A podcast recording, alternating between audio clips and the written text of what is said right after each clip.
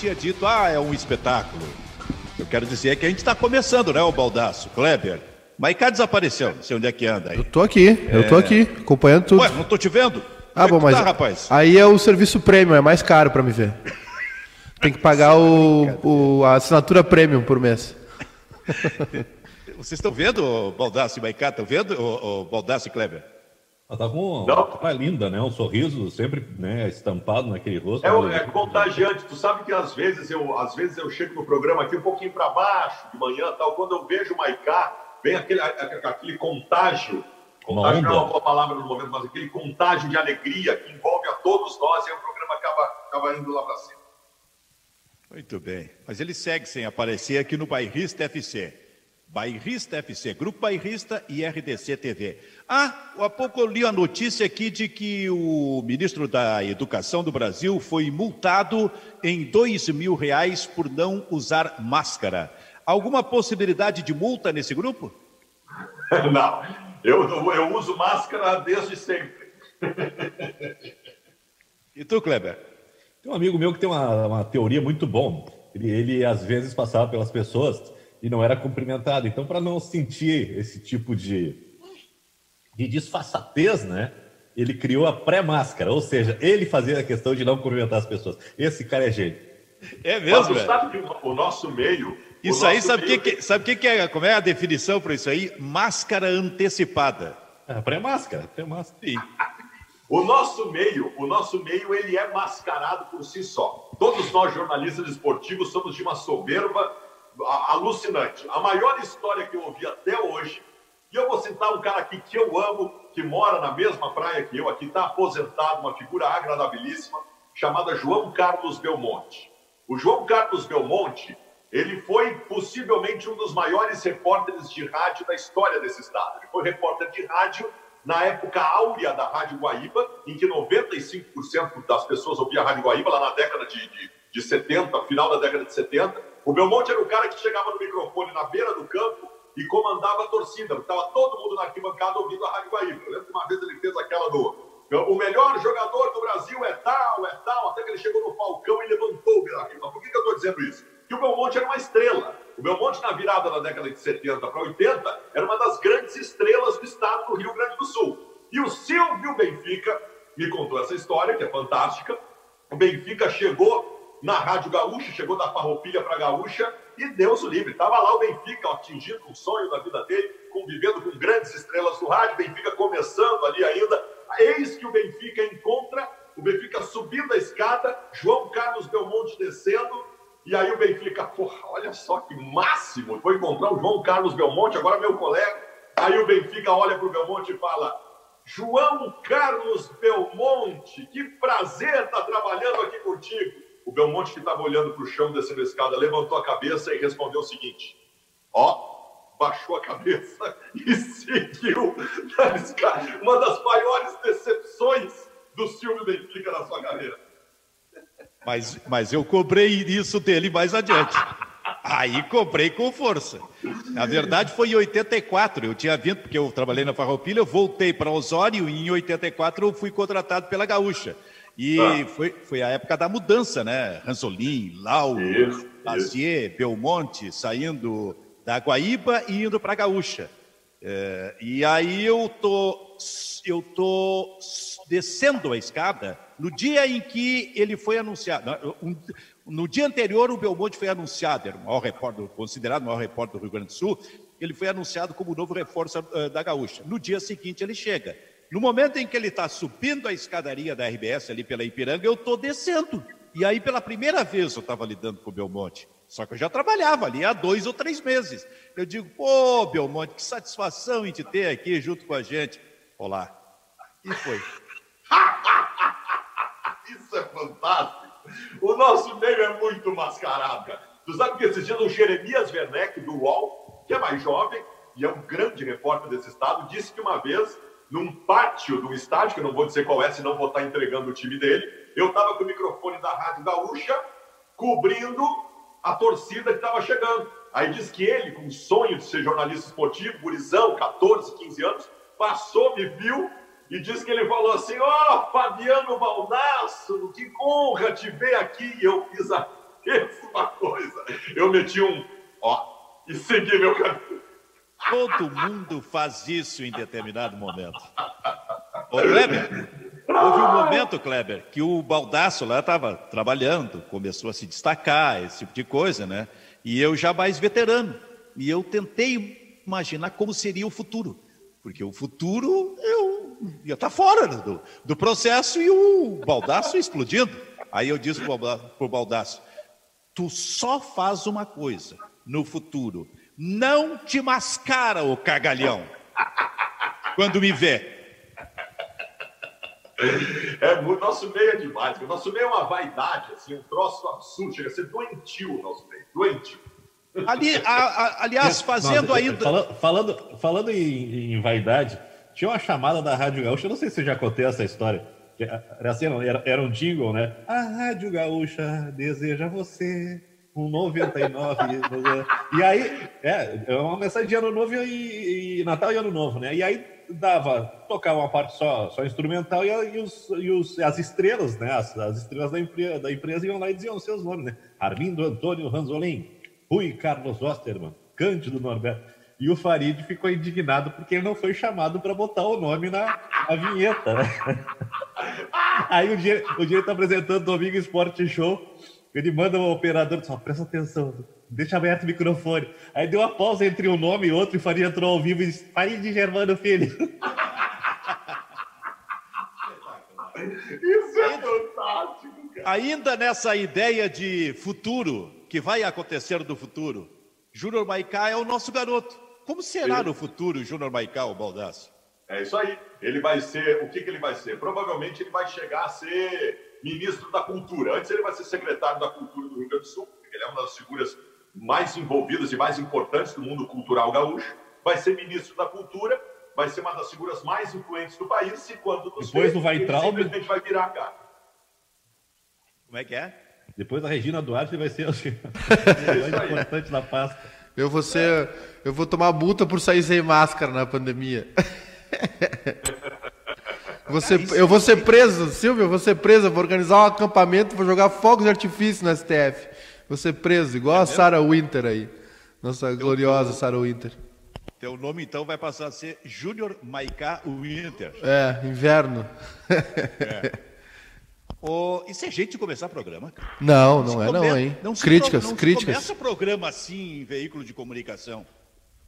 Isso é uma vergonha. Vocês não sabem eu acho, eu acho que tem que começar com as manchetes. Eu estou dizendo pois isso. É. Manchetes. As manchetes. Isso era uma loucura. Roberto Brauner apresentando esportes ao meio-dia.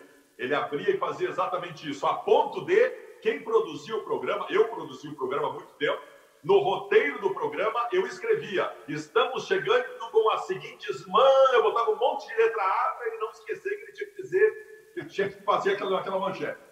O Filipão, Filipão conta a história que ele saía, ele saía do Olímpico com o Browner dizendo as man, ele chegava no turno da, da Conceição e estava o Browner completar chetes. Filipão com o Monza dele. Exatamente. Filipão, quando foi contratado pelo Grêmio em 1987, ele chegou com o Monza se não me engano, era um Monza cinza.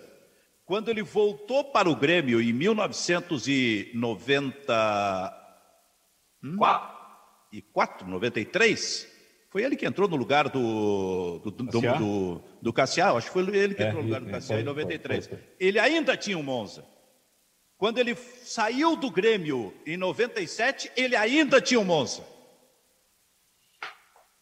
Sabe qual é o resultado disso? É dono de metade de Caxias do Sul e de metade de Canoas. E ainda deve, e ainda deve ter um Monza. Ai, ai. Muito bem, esse é o Bairrista FC, parceria Grupo Bairrista e RDC TV. Nesta segunda-feira. cancelar esse galchão de uma vez, O galchão vai ser cancelado. Não, ele não vai ser cancelado, mas ele não vai começar na metade do mês de julho. É, o que, que acontece? Para quem, quem de repente dormiu e se embebedou o final de semana inteiro e só está se ligando agora. A Federação Gaúcha de Futebol tinha encaminhado o Campeonato Gaúcho com duas sedes, Porto Alegre e Caxias do Sul. Aí, na sexta-feira, Porto Alegre deu dois passos atrás, por muito pouco não mudou a bandeira para a bandeira vermelha, e talvez até aconteça na sequência, e Caxias do Sul foi para a bandeira vermelha. Todo mundo foi para casa em Caxias do Sul. Caxias e Juventude nem treinar podem. Então, as duas sedes uh, originais da ideia da Federação Gaúcha de Futebol hoje não podem abrigar futebol, nem treinamento. Caxias do Sul pode abrigar. Então, foi para o espaço, porque não se imagina que estando piorando neste momento, vai melhorar ponto de nós termos essas duas cidades completamente liberadas no mês de julho. Eu acho que a gente não, não vai conseguir fazer esse gauchão, não, Bebê. Eu acho que a gente não vai conseguir, não. Hoje, hoje, dos, das cidades que estão no Campeonato Gaúcho, só Pelotas poderia sediar, por exemplo, se o Campeonato Gaúcho fosse numa cidade só, Nesse momento, pela situação de bandeiras, só a cidade de Pelotas, Júnior Maicá, poderia sediar o Campeonato Gaúcho. É isso aí, Silvio. Eu estou com o mapa aberto aqui é, de como ficou a situação de cada clube, né? Em relação à nova é, categorização aí das bandeiras, a nova. Uh, enfim, atualização, né? A atualização das bandeiras que o governo estadual faz. Hoje só o Brasil e o Pelotas, né? A cidade de Pelotas que estão com bandeira amarela. É, Grêmio Inter São José estão numa região de bandeira laranja. Caxias, Juventude e Esportivo estão numa bandeira vermelha, uma situação preocupante. Lembrando que a Serra abriu muito cedo né, o seu, seu comércio, enfim, cidades da Serra uh, voltaram à normalidade muito cedo. O Esportivo também aqui. Não é porque começou o frio ou. Não, não, não. O, comércio estava aberto na Serra há, há mais tempo, Baldasso. O Esportivo o... voltou a treinar. É, né? tinha voltado e parou, né? Naquele, naquele momento que se flexibilizou, que deu um, um, uma sinalização que poderia treinar o esportivo, foi o primeiro time a voltar ao treinamento, né? É. Então, assim, ó, Ijuí, Ijuí Erechim, uh, Novo Hamburgo, São Leopoldo, Caxias, Bento, Porto Alegre, todos com bandeira laranja. E, e no caso da Serra, né, Caxias e, e Bento, bandeira vermelha, situação mais grave e Pelotas é, bandeira amarela. Agora tem uma situação que é a seguinte também. Vocês podem ter certeza que a situação começou realmente a piorar no Rio Grande do Sul. É, houve um relaxamento, né? A gente já está vendo, uh, sentindo as consequências disso e começou um, um, né? Começaram a chegar os indícios aí de superlotação de UTIs. Eu vi no rádio hoje pela manhã a situação do Hospital de Clínicas que se continuar uh, a curva de, de contágio continuar crescendo nas duas próximas semanas, é, provavelmente vai colapsar né, o, o a UTI do, do, do, hospital de clínicas. E mais o alguns de Porto Alegre. Né? O Clínicas tem uma situação curiosa, porque o que está faltando no Clínicas é, mão de obra. Os médicos, os enfermeiros estão sendo contaminados, estão se afastando, né, por uma questão de preservação. Então, está reduzindo o quadro pessoal para atender as pessoas. É mais, é mais um problema que tem que se enfrentar. E eu, eu acho assim, ó, impressionante a mediocridade das pessoas. Quando o governo fez o, esse projeto né, que, do distanciamento e, e criou a, a, história das bandeirinhas, né, todo mundo fala, ah, o Rio Grande do Sul é pioneiro, que controle legal, bacana. Agora, a hora que é para aplicar, né, e se coloca um sinal de alerta de bandeira amarela, tem um monte de prefeito dizendo, não, tá errado, tá errado. Estava ouvindo hoje uma declaração do prefeito da, de uma região da, da região das Missões, uma pequena localidade, os números do governo estão defasados, estão errados. Cara, é um, é um absurdo, né? A vacaria não, não vai cumprir, tem, tem um motim contra a determinação do, do governo do Estado. Então a gente está fadado ao, ao caos, né? Não adiantou nada ter feito isso lá no começo, né? porque a gente sabia que ia chegar junho, julho, a coisa ia apertar. E está apertando, né? Não, não foi por falta de aviso. Aí está todo mundo tirando o corpo fora, não estamos na normalidade, os números estão errados. Olha, convenhamos, né? É um, é um absurdo o que está acontecendo aqui no Rio Grande do Sul. Tudo que foi feito foi jogado fora.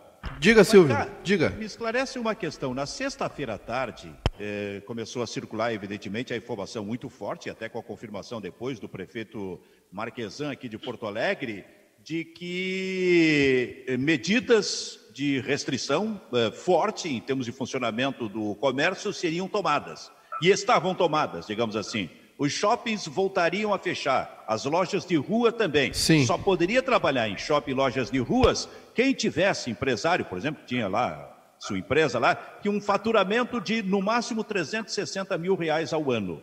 Então, portanto, pequenas empresas poderiam trabalhar. E aí começa todo um movimento no fim de semana e no domingo à noite a informação já é outra.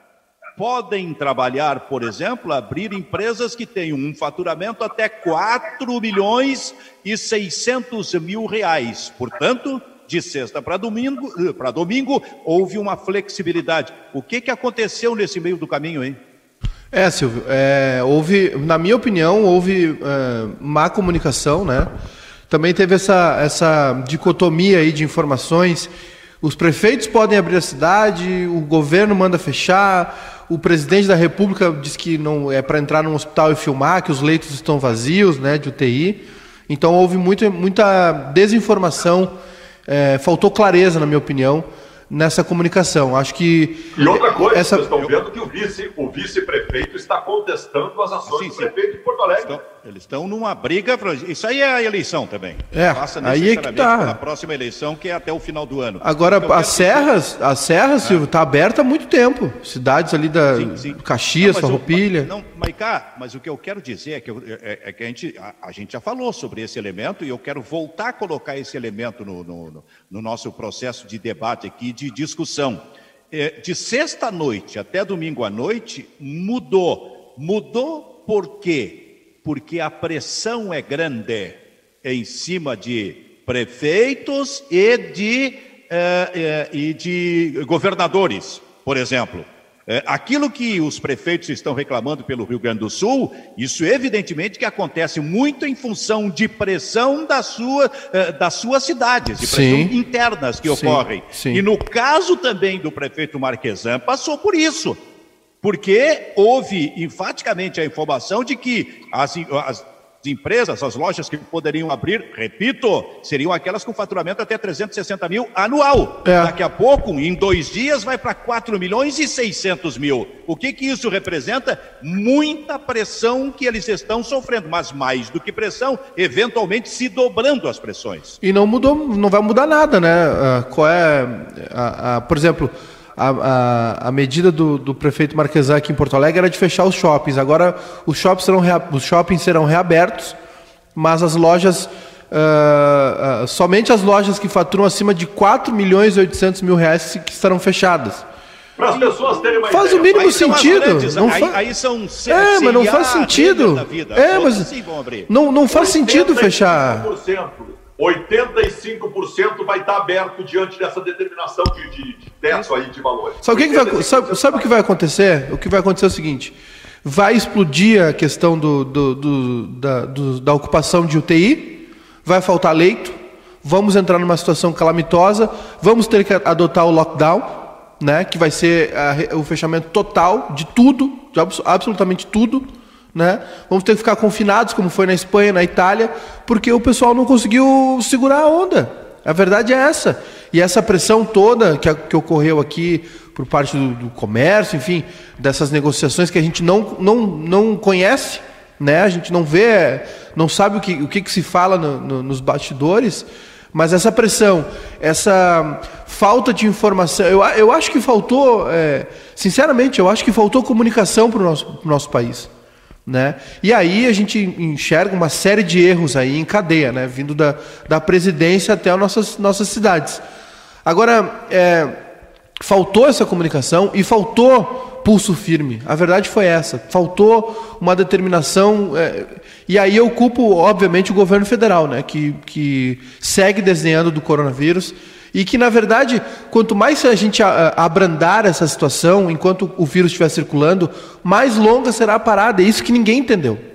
Isso é, que, é, é isso é o que não passou pela cabeça das pessoas. Se a gente tivesse segurado a onda atrás, hoje, por exemplo, Nova York, Silvio, ficou dois meses em lockdown. E hoje reduziu o número de 50, 60 casos por dia uh, mortos, né? Uma cidade chegou a ter mil, mil, mil, mil e duzentos, mil trezentos mortos por dia.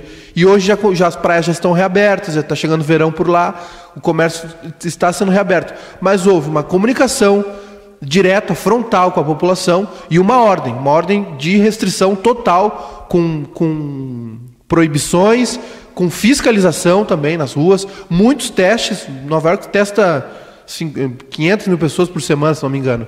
E aqui a gente fica nessa, nesse um, um diz que pode, outro diz que não pode, e aí aconteceu essa confusão toda. Perfeito. Bom, o, nós começamos pela, pela questão do Campeonato Gaúcho.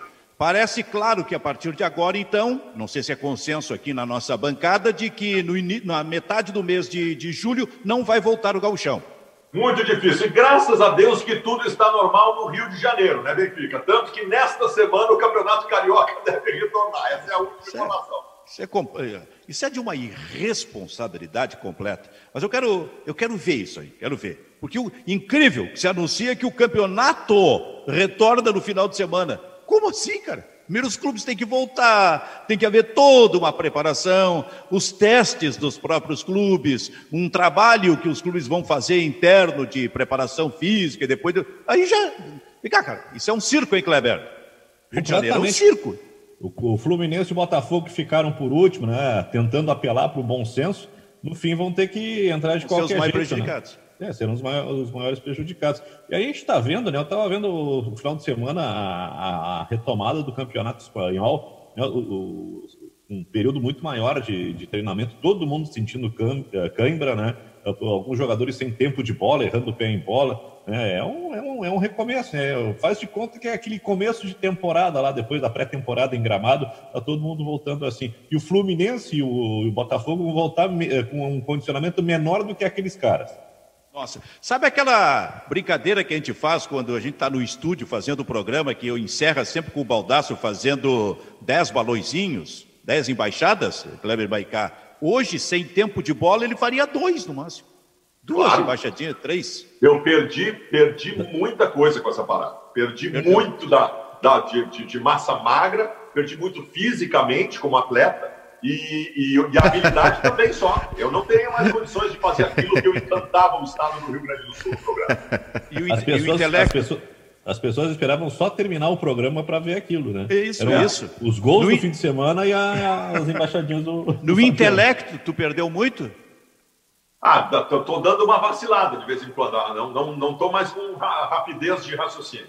Precisa tirar férias. A gente falou sobre o Rio de Janeiro. A gente falou sobre o Rio de Janeiro lembrei de uma notícia do final de semana: 70 anos do estádio do Maracanã. Eu não sei se ele fez no final de semana ou se está por fazer, mas é por esses dias, né, Kleber? É. O, o Maiká, 70 anos de vida do estádio do Maracanã. É isso ou não? Opa, caiu um quadro aqui atrás, viu? É isso, é isso. 70 ah, anos. O Maracanã é o seguinte: o Maracanã talvez seja um símbolo, um símbolo popular brasileiro. E é o estádio mais reconhecido no mundo. Não tenha dúvida. O estádio mais famoso do mundo de futebol é o Maracanã, dentro e fora do Brasil. O que acontece é o seguinte: Maracanã tem, tem um momento que é um marco para as mudanças. Eu acho esse momento emblemático do futebol brasileiro. Uma das coisas mais lindas que já existiu no futebol brasileiro era a geral do Maracanã. A geral do Maracanã. Era aquela que tinha, tinha torcedor do Flamengo que entrava na geral do Maracanã com um urubu. Isso já aconteceu. Com um urubu no ombro. Aliás, o Urubu morreu durante o jogo, no dia que fizeram isso. É? E o fechamento, o fechamento da geral do Maracanã, que era absolutamente popular, foi um marco da elitização do futebol brasileiro no que diz respeito aos novos estádios, aos novos preços e a, e a um novo perfil de quem vai a estádio de futebol. Nós todos aqui já fomos no Maracanã depois de tudo isso. O Maracanã hoje é um grande teatro. Claro que a torcida do Flamengo faz muito barulho e tal, mas é um, é, um, é um grande teatro, não é mais aquela coisa do aquele gigante de cimento com, com gente de tudo que era tipo, nível social, credo, raça, é uma coisa. Não é mais isso. E o Maracanã foi o, o marco dessa mudança. 70 anos Maracanã amanhã, Silvio. É, amanhã eu tava, tava buscando a data aqui, é amanhã na, na terça-feira. O... Sabe que o Maracanã surgiu ali na Copa de 50, hein? Famosa. Já se vão 70 anos da Copa de 1950. Olha como passa rápido tudo isso. Hein? E vou dizer uma coisa Júnior Maicá. Diga. A maior atuação individual de um jogador de futebol, eu pude, como profissional, como repórter, dentro do campo, presenciar a atuação do Romário 1993, Brasil 2, Uruguai 0. A maior atuação que eu vi, que eu quero dizer, a maior atuação que eu assisti, inclusive como jornalista no estádio, foi nesse Maracanã em 1993 do Romário. Em Baldaço, o que, que era aquilo? Esse jogo ele tem uma carga histórica e ele tem alguns fatores pregressos muito importantes. Esse jogo acontece depois que o Parreira tinha cortado o Romário do processo, porque o Romário reclamou num amistoso que aconteceu em Porto Alegre, ele reclamou que ele era reserva. E ele disse: se é para ser reserva, não me convoca mais. E o Parreira, ele tirou o Romário do processo e ele traz o Romário de volta diante daquela preocupação imensa do Brasil não se classificar à Copa do Mundo de 94. E o Romário volta e volta para este grande jogo em que ele avisou que ele resolveria. E ele resolveu muito. Ele foi o dono do Maracanã naquela noite e passou por cima do Uruguai. Eu ia citar. Jogo, eu ia, sim, eu ia citar esse jogo, Silvio, porque é, as, a, a, aqui no Sul a gente não tem uma, um costume de. Não é muito comum torcer para a seleção, né? Diferente de Rio, assim, por exemplo, o Rio de Janeiro abraça muito a seleção, o Nordeste também. Mas esse jogo foi o jogo que fez eu me, me apaixonar por aquele time, assim. A Copa de 94, eu, a Copa de 94 foi a primeira Copa que, que eu vi, assim, de fato, com atenção, com consciência. Aliás, amanhã a gente tem um convidado especial, né? O Bebeto, importantíssimo uh, na conquista do Tetra. E esse jogo, Silvio, me lembro perfeitamente desse jogo, da, da atuação do Romário, enfim, de ele.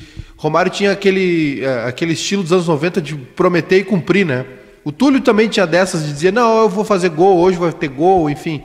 E o Romário vem e, e joga daquela maneira, e o Maracanã abarrotado de gente, eh, numa outra época do futebol, onde o povo estava no futebol, né? onde o povo podia, tinha como acessar o estádio, não era essa, essa coisa cara de hoje em dia, né? Esse, esse teatro, essa coisa meio segregatória, assim. Então, é, aquele jogo, aquele palco, enfim, todo o ambiente, tudo que envolveu aquela partida, fez eu me apaixonar pela seleção e eu torço de fato pela seleção até hoje. E é esse jogo aí, esse jogo que eu ia citar. Tem também, claro, né? Não posso é, deixar de, de citar a, o título do Grêmio em 97, o Tri, contra o Flamengo do Romário, enfim, o Romário jogando em casa, ele fez gol, o Romário era um danado, adorava fazer gol no Grêmio e castigou muito o Darley, mas o Grêmio conseguiu aquele título da Copa do Brasil lá com 120 mil pessoas. O Juventude também, campeão dentro do, do Maracanã, são feitos históricos. Infelizmente eu não vi o Maracanã antigo, só fui no, no Maracanã é, reformado e não, não pude ver. Mas queria deixar uma dica. É, tem um filme chamado Geraldinos, que é sobre essas figuras que o Baldasso citou aí, é, figuras históricas que frequentavam o, o, a geral do Maracanã, e, e, o filme trata disso, né, da, da, do torcedor folclórico, dessa mudança do estádio é, que acabou eliminando a geral. Era comum ver o, alguém. O Renato, naquele jogo que ele faz o gol de barriga, por exemplo, pelo Fluminense, que ele faz dois gols, ele faz o gol, pula a placa e vai correndo, e a população, o povo na geral vai correndo atrás dele, acompanhando. Era um espetáculo tudo aquilo. Cara, o, o, a geral do Maracanã, ela aparecia muito no canal 100, hein, Kleber? Naquela, sabe? Cara, é assim, ó, das, de futebol, das maiores experiências que eu tive era aquela, domingo à tarde, em Osório, tu ia a matiné e abria com, bom, primeiro que abria com as notícias do, Nossa, da ditadura militar.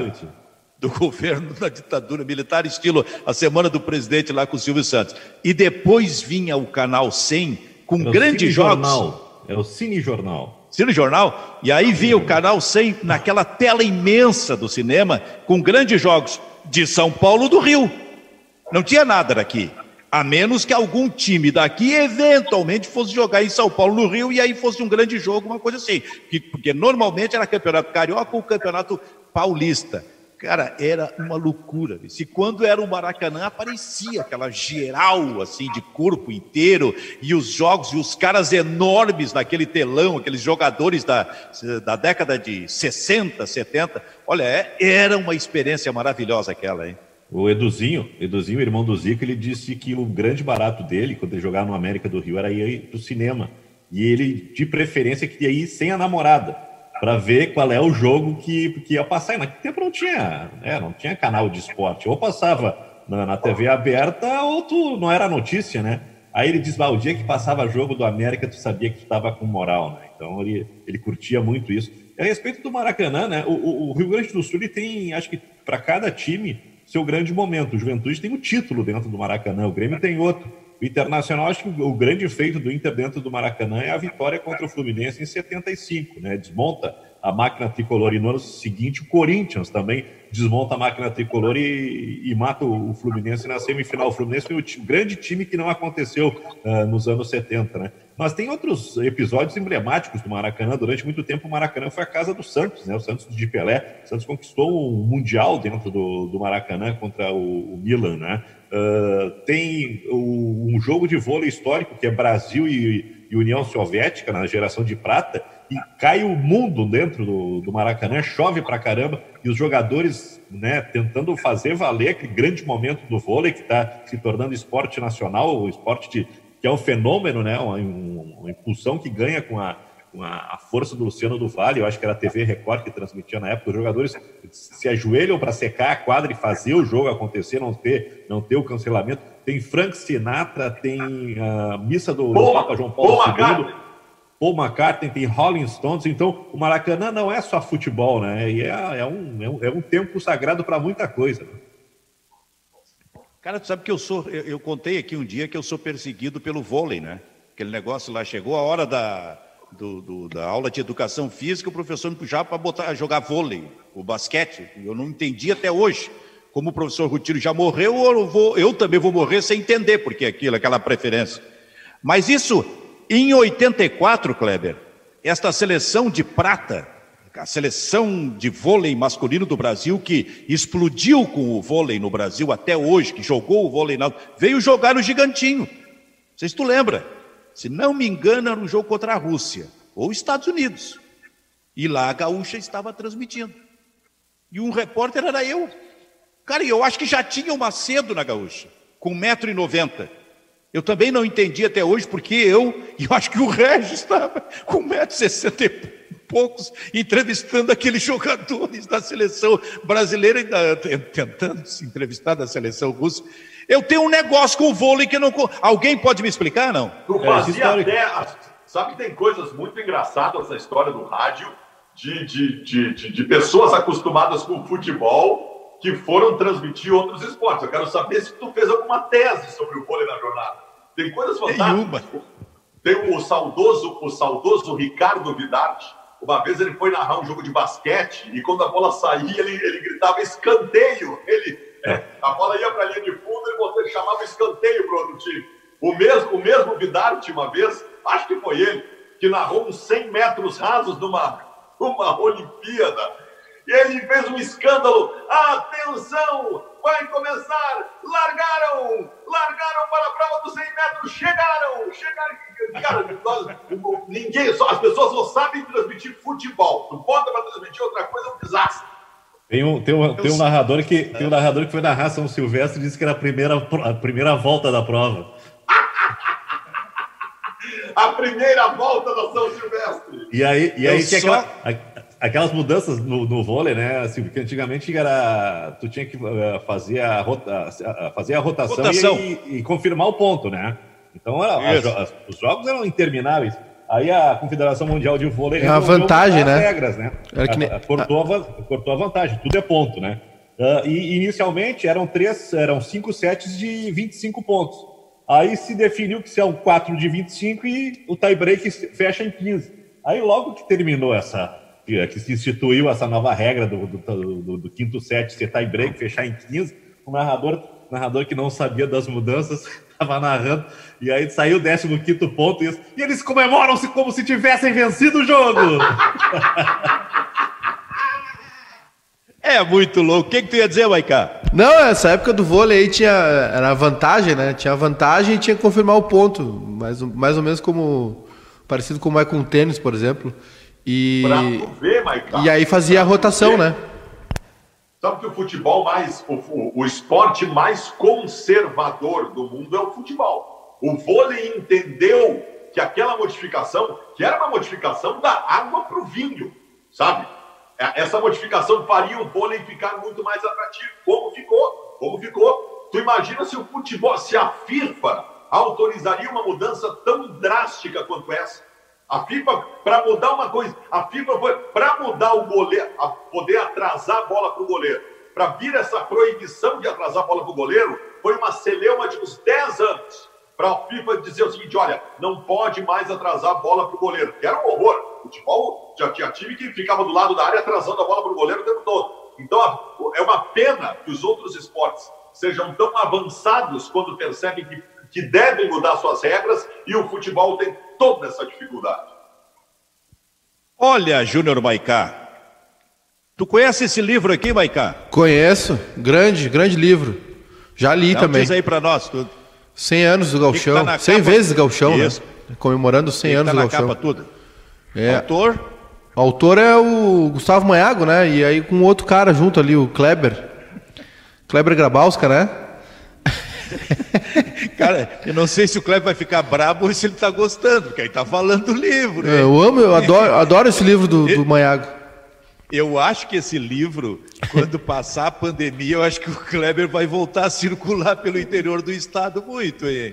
É, ô Grabowska? Mas esse é um prejuízo, né, de- desse livro, porque ele é um livro que tem muita aceitação no interior. Inclusive, a, a direção do Caxias ah, faz um, um evento que é a Confraria Grenal. Uma vez por mês se reúne ah, em algum restaurante lá e a gente estava encaminhado para fazer isso. E, e onde a dupla Grenal jogasse, a gente ia fazer a divulgação do livro. Então, a gente teve um azar também, porque o gauchão seria ah, uma maneira de, de divulgar o livro. O Guarani de Bagé também estava acertando com, com o colega Gustavo Manhago, que é o responsável por essa obra, né, o cara que fez toda a pesquisa, né, fazer também uma sessão de autógrafos lá. E ele até teria me convidado para ir junto com ele, né? Mas, infelizmente, Apro- a pandemia derrubou o grande trabalho do Manhago.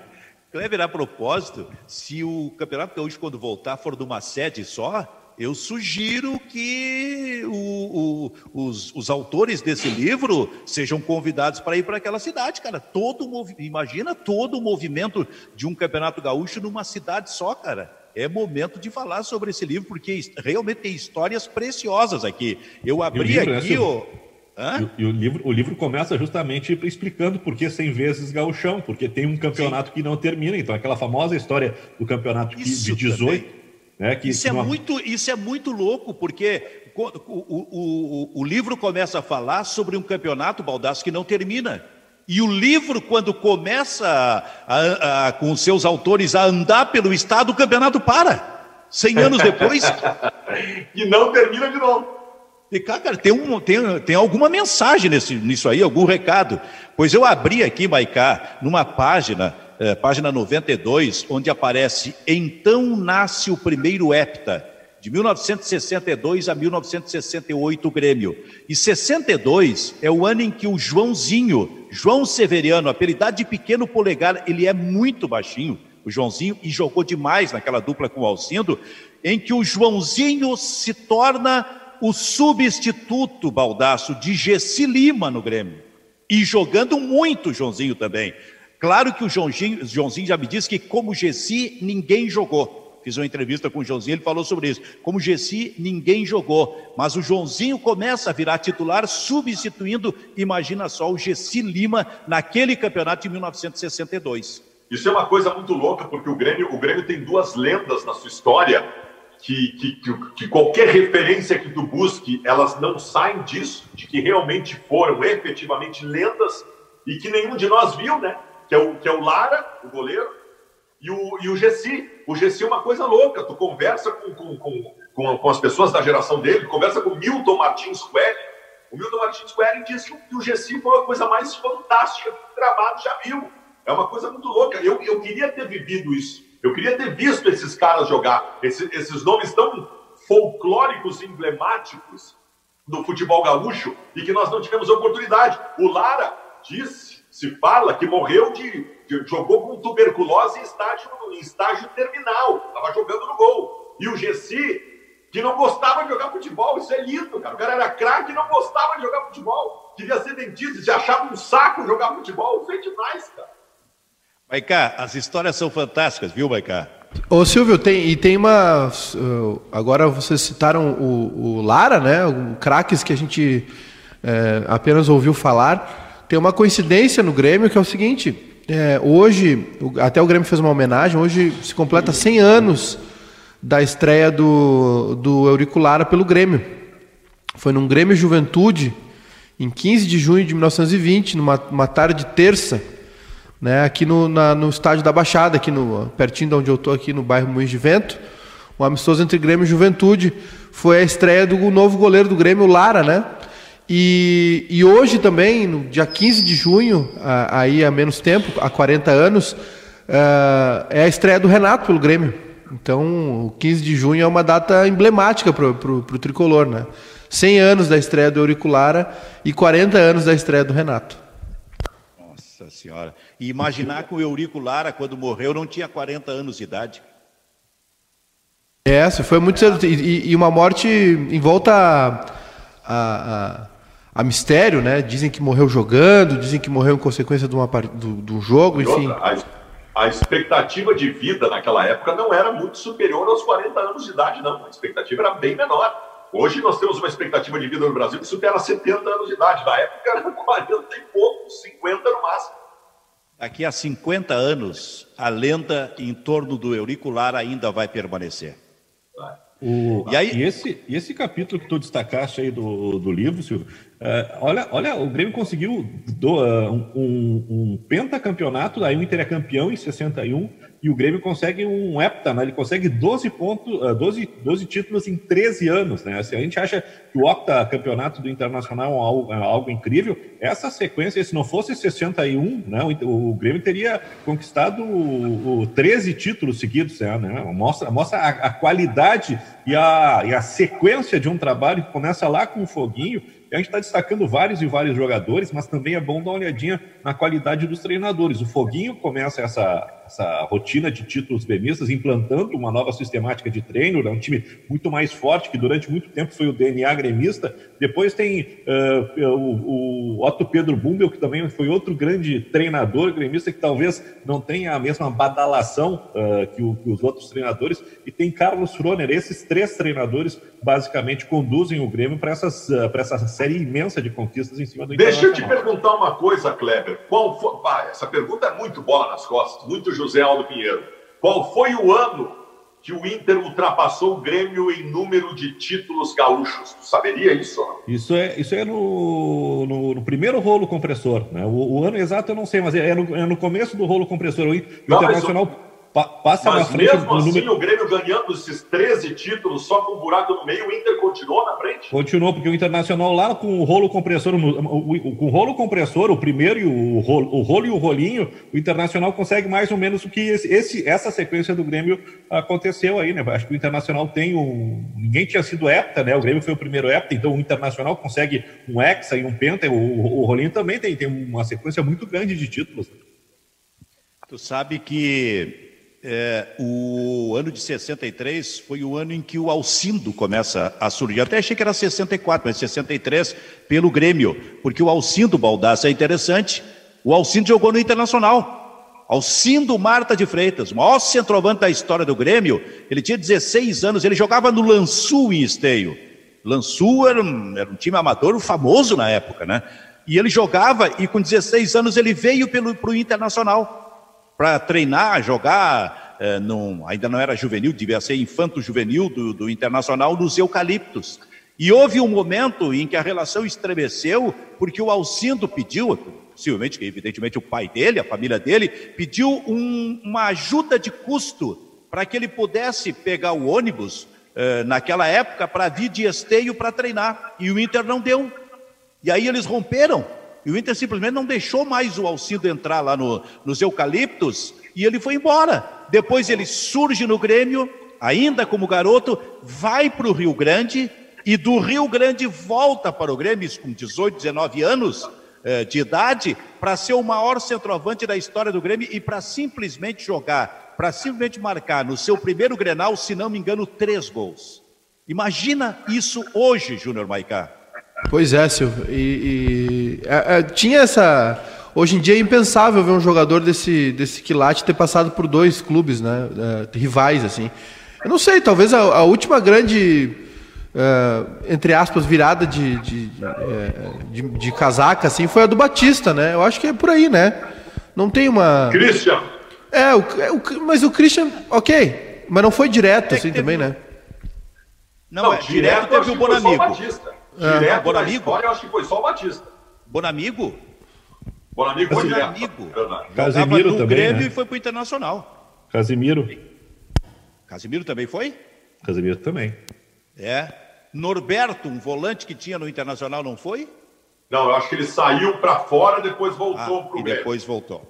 É verdade. Mas eu acho que a mais marcante foi do Batista, porque ele era o grande jogador, né? Isso era 82, ele já era jogador de seleção brasileira. É. Mas é bom que se diga o seguinte, e aí o Kleber de novo pode confirmar ou não. Nunca houve uma negociação entre Inter e Grêmio de um pegar o jogador do outro. No caso do Batista, o Grêmio depositou o dinheiro na federação. Teve um, um, um embrólio dele com o Inter, o Grêmio foi lá na federação, depositou e levou o Batista. Eu acho que nunca Inter e Grêmio negociaram Houve. por um jogador. Houve uma vez. O Bonamigo também não foi. Foi a mesma coisa, passe na federação. Mas houve uma vez, Volmir, em 1972, saiu do Grêmio para o Internacional com negociação.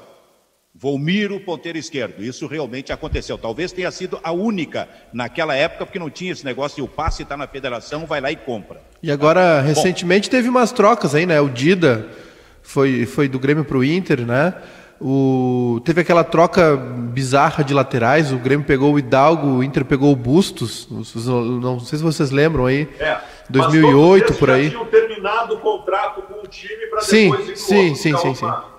Mas foram, foram idas diretas, né? Sem, sem escala, assim. O Dida, por exemplo, foi, foi, foi do Grêmio pro Inter direto também. E esses dois laterais. Até... o Paulo Pelaipe contratou o Sorondo para o Grêmio. Sim. O Sorondo no primeiro treino se quebrou. Sim. Aliás, o, So- o Sorondo tinha feito uma, uma belíssima Libertadores 2007, né? Fez gol no Cara, Grêmio, na, naquele O jogo Sorondo, no era, Uruguai. o Sorondo era um zagueiro, um zagueiro tecnicamente soberbo. Só que é o seguinte, cara, o Sorondo era de vidro. De vidro, ele não conseguia. Ele conseguiu a façanha de jogar um dia no Zequinha, no campo sintético. Ele saltou para tirar uma bola de cabeça. Quando ele caiu no chão, ele teve duas lesões ao mesmo tempo. Uma na coxa e uma no tornozelo. Eu nunca vi na minha vida isso acontecer. Mas o Sorondo jogava muito, só que é um tipo de jogador que não conseguiu jogar na carreira praticamente. Este é o Bairrista FC, Grupo Bairrista e RDC TV. Sim, Kleber? Só completando aqui para o Fabiano Baldasso, eh, o Grêmio conquista o seu quinto título gaúcho em 1932, né? Ah, e aí, o Internacional ele tem um título em 27, um título em 34, né? E tá 5 a 2 para o Grêmio em, em número de títulos. E o Rolinho, em 43, empata em 5 a 5 né? Cinco títulos para cada um. E o Rolinho, em 44, coloca o Internacional com um título a mais que o Grêmio. E em 45, o Rolinho consegue. o- aliás, o rolo, Rolo né? compressor. O rolo compressor ele consegue passar à frente do Grêmio em vitórias do Grenal, 38 a 37. Ô Silvio, E de lá até bem. agora o Inter continuou com mais número de vitórias em Grenal e mais número de títulos gaúchos, desde a década de 40, então. Bom pra ti, Maiká? Bom, é, não, não, não tá bom não. né, o Grêmio tem Foi que provocação pra ti. Foi, foi. Tu não te, de, não te desse conta, foi provocação. Eu, eu me dei, me dei conta assim. É que eu tava pensando na pergunta que eu queria fazer, que eu queria pedir permissão para fazer uma pergunta pro, pro que- querido Kleber Grabowska. Pois não. É isso pro Manhago? Eu queria, não, mas é que é, é, eu queria saber por que que tem uma camisa do Fluminense pendurada no teu quarto. Essa, essa camisa do Fluminense é um presente que eu ganhei do, do Gastiba, Leonardo Gastiba, né? E, Tá no varal. E é, é, e tá no varal aí pra festejar a volta do Fred ao Fluminense, né? que é um jogador emblemático. Mas aí ficou tanto tempo, aí nem falou da volta do Fred, a camiseta ficou ali. né?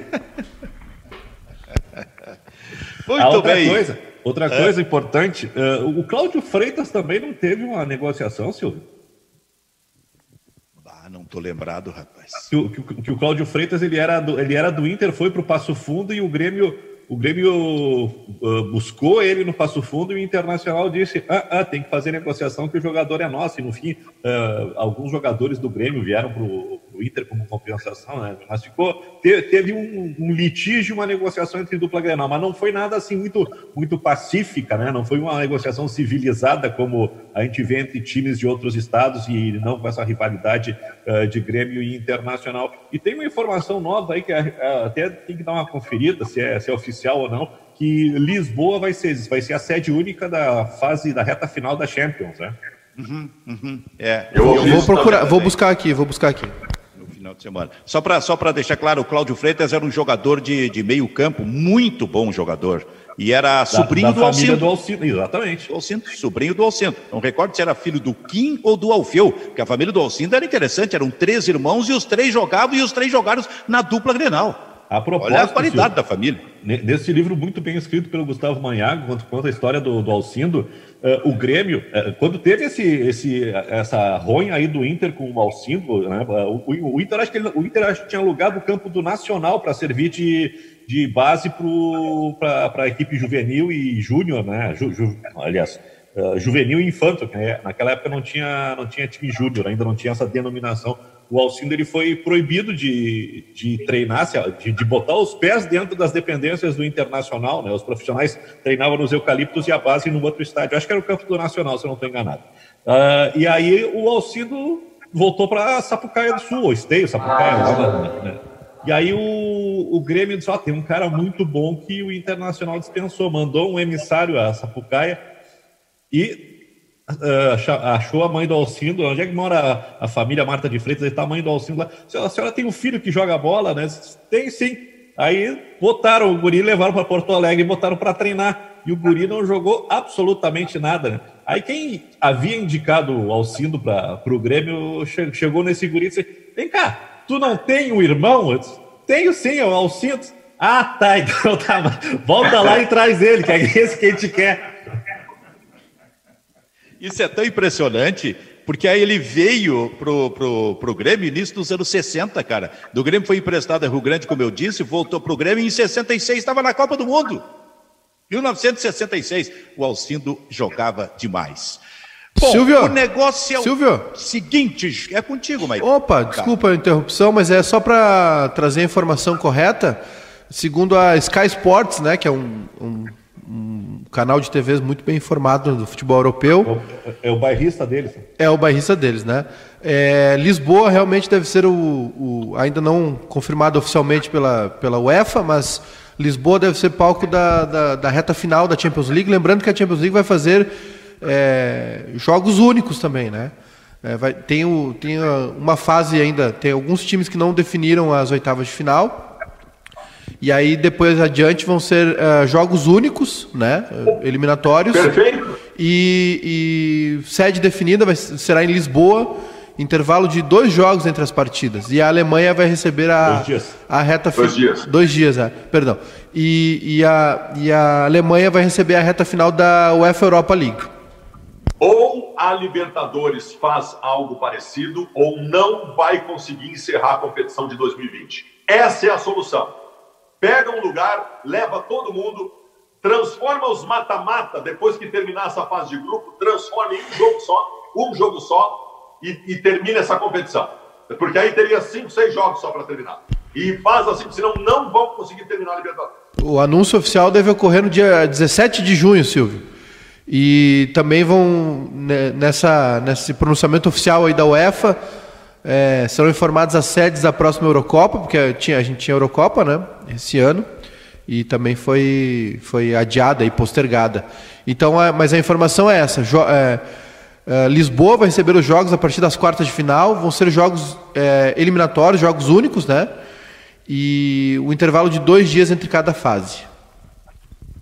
Bom, vou encerrar o programa cantando a música, o comercial mais marcante na história da televisão no Rio Grande do Sul. Vamos ver se vocês sabem essa letra aí, ou se, ou se escolhe outro comercial. Estrela brasileira de norte a sul, iluminando o céu azul. Mensagem de amor e paz, nasceu Jesus, chegou o Natal. Papai Noel voando a jato pelo céu, trazendo um Natal de felicidade e um novo mundo cheio de tranquilidade e um novo ano cheio de tranquilidade. Prosperidade. Varig, Varig, Varig. Lembra desse comercial, Cleber? e, aí, e aí depois, depois a Varig, a Varig eh, pegou a Cruzeiro, que era outra grande empresa, né? Aí tinha uma Varig, Varig, Varig, Cruzeiro, Cruzeiro. O que, que é, Baldaço? Até as músicas das propagandas eram melhores antigamente. Que troço maluco é isso.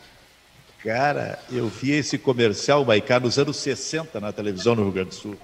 É, mas isso aí é memória afetiva, viu, Baldaço? Tem, tem explicação científica para isso. Nem, nem tudo de agora Mesmo? também é ruim. É, tem muita gente, muita coisa a gente idealiza na nossa memória e acaba é, romantizando muita coisa. Tinha muita coisa ruim também. Ainda bem que, o Fábio- ainda bem que o Júnior Maicá sempre Fabrício- tem uma palavra. Acabou com a E com essa mensagem. Para terminar em alto, para terminar. Liquidou com o comercial da Varig. para terminar em alto astral, para terminar em alto astral. O Júnior, o Júnior Maicá, em suma, diz assim: tu não sabe nada, tua infância foi completamente perdida. Vou pedir para cortar esse fim do programa e que eu canto o comercial da Varig. Peço perdão pelo azedume aí, mas é um reflexo dos dias atuais. O azedinho se foi, mas deixou um substituto. O Amargol, o garotinho Amargol. Olha Pô- o que tu fizesse, Vianney. Porém, amanhã estarei muito feliz, Silvio Benfica, porque eu vou ter a oportunidade Por de conversar com um dos meus ídolos. É, o Bebeto, é. Bebeto amanhã participando do programa. O Bebeto. Precisa, precisa apresentar o Bebeto, né? Craque de bola. Bebeto substitui o Baldaço, é isso amanhã? Porra! Não, amanhã o Baldaço, Baldaço substituído por Fernando Carvalho, olha só. Acho bons nomes. Acho que tem, eles têm condições de fazer algo parecido em qualidade com o que eu faço. O Baldasso é tão futuro. forte nesse programa que quando ele não participa, precisa de dois, duas estrelas. Não, não são duas pessoas, duas É, estrelas. um campeão do mundo e um, e um tetracampeão do Baldasso, mundo. tu tá precisando de férias, Baldaço. que o teu- Estou precisando de ver, eu não aguento mais treta, eu não aguento Baldasso. mais. O povo tá te enlouquecendo. A gente precisa conversar sobre esse cavanhaque aí, Baldasso. Tá a cara do Raul Seixas, da Serra. Tá na hora de encerrar esse cavanhaque. Não tá legal. A cara do Raul Seixas. Tá a cara do Raul Seixas de, de vacaria. Então tá, então foi o seguinte, Baldaço, encerra o programa cantando alguma coisa do Raul Seixas aí, Baldaço. Lá vem. Mete aí, vamos lá. Do Raul Seixas. Vamos lá. É. Vamos lá. Ah, mamãe, não quero provar nada. Eu já servi a pátria amada e todo mundo prova minha luz, ó minha luz. Ó, coitado, foi tão cedo. Deus me livre, eu tenho medo. Morrer de pendurado numa cruz.